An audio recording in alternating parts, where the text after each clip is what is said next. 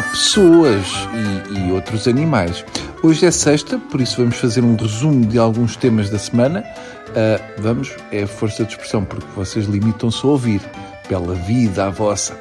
Ora, esta semana a Kardashian fez 40 anos em 20% do corpo. Se ela um dia, quando morrer, for cremada, parece que houve um incêndio numa fábrica da Michelin.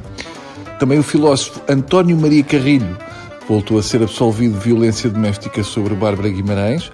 A juíza escolhida para o caso do Carrilho já foi sorteada três vezes para o mesmo caso, a prova de sorte ao jogo e azar ao amor. O Carrilho está tão magrinho que agora não batia numa ex nem que tivesse sido casado com a Maria Vieira. Vamos lá ver, o que se espera de um filósofo decente é que responda quando confrontado com perguntas sobre ser acusado de violência doméstica, só sei que nada sei.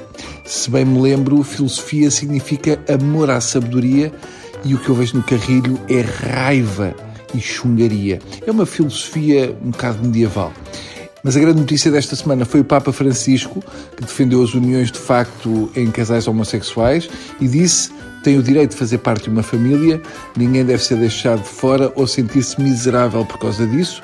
Claro que, para uma certa franja de direita, o Papa disse isto com um ar abchenado. Basta ver o que eles andam a escrever nas redes sociais. Ai, o Papa disse isto, mas usa saia como o amigo da, da Joacine Catar Moreira. Como se não bastasse, o Papa Francisco criticou, e cito, em 300 línguas, quem vai à missa para dar uma boa imagem social. Ui! No que o Papa se foi meter. Isto é o mesmo que criticar quem vai aos concertos só para filmar com o telemóvel ou quem é influencer só para jantar e vestir-se de borla. Só sei que o Nuno Melo deve estar completamente desfeito. O Papa defende a união de casais homossexuais e o herói de Portugal é um rapaz de camisola cor-de-rosa. Imagina as dores do Nuno Melo. O país a ter um herói de camisola rosa, ainda por cima numa competição chamada Giro. Imagino que a malta direita esteja a dizer: este Papa é péssimo, é o representante de São Pedro na Terra e o tempo está muito mau. E o que deve estar a sentir o André Ventura, que quer anular os casamentos homossexuais. Aposto que vai dizer que o Papa Francisco é de extrema esquerda. Próxima vez que o André for ao Vaticano, em vez de beijar a mão, vai apertar-lhe os testículos. Para acabar, a NASA anunciou que vai revelar um segredo sobre a Lua, mas já passaram uns dias e nada. Devem estar à espera da Cristina Ferreira.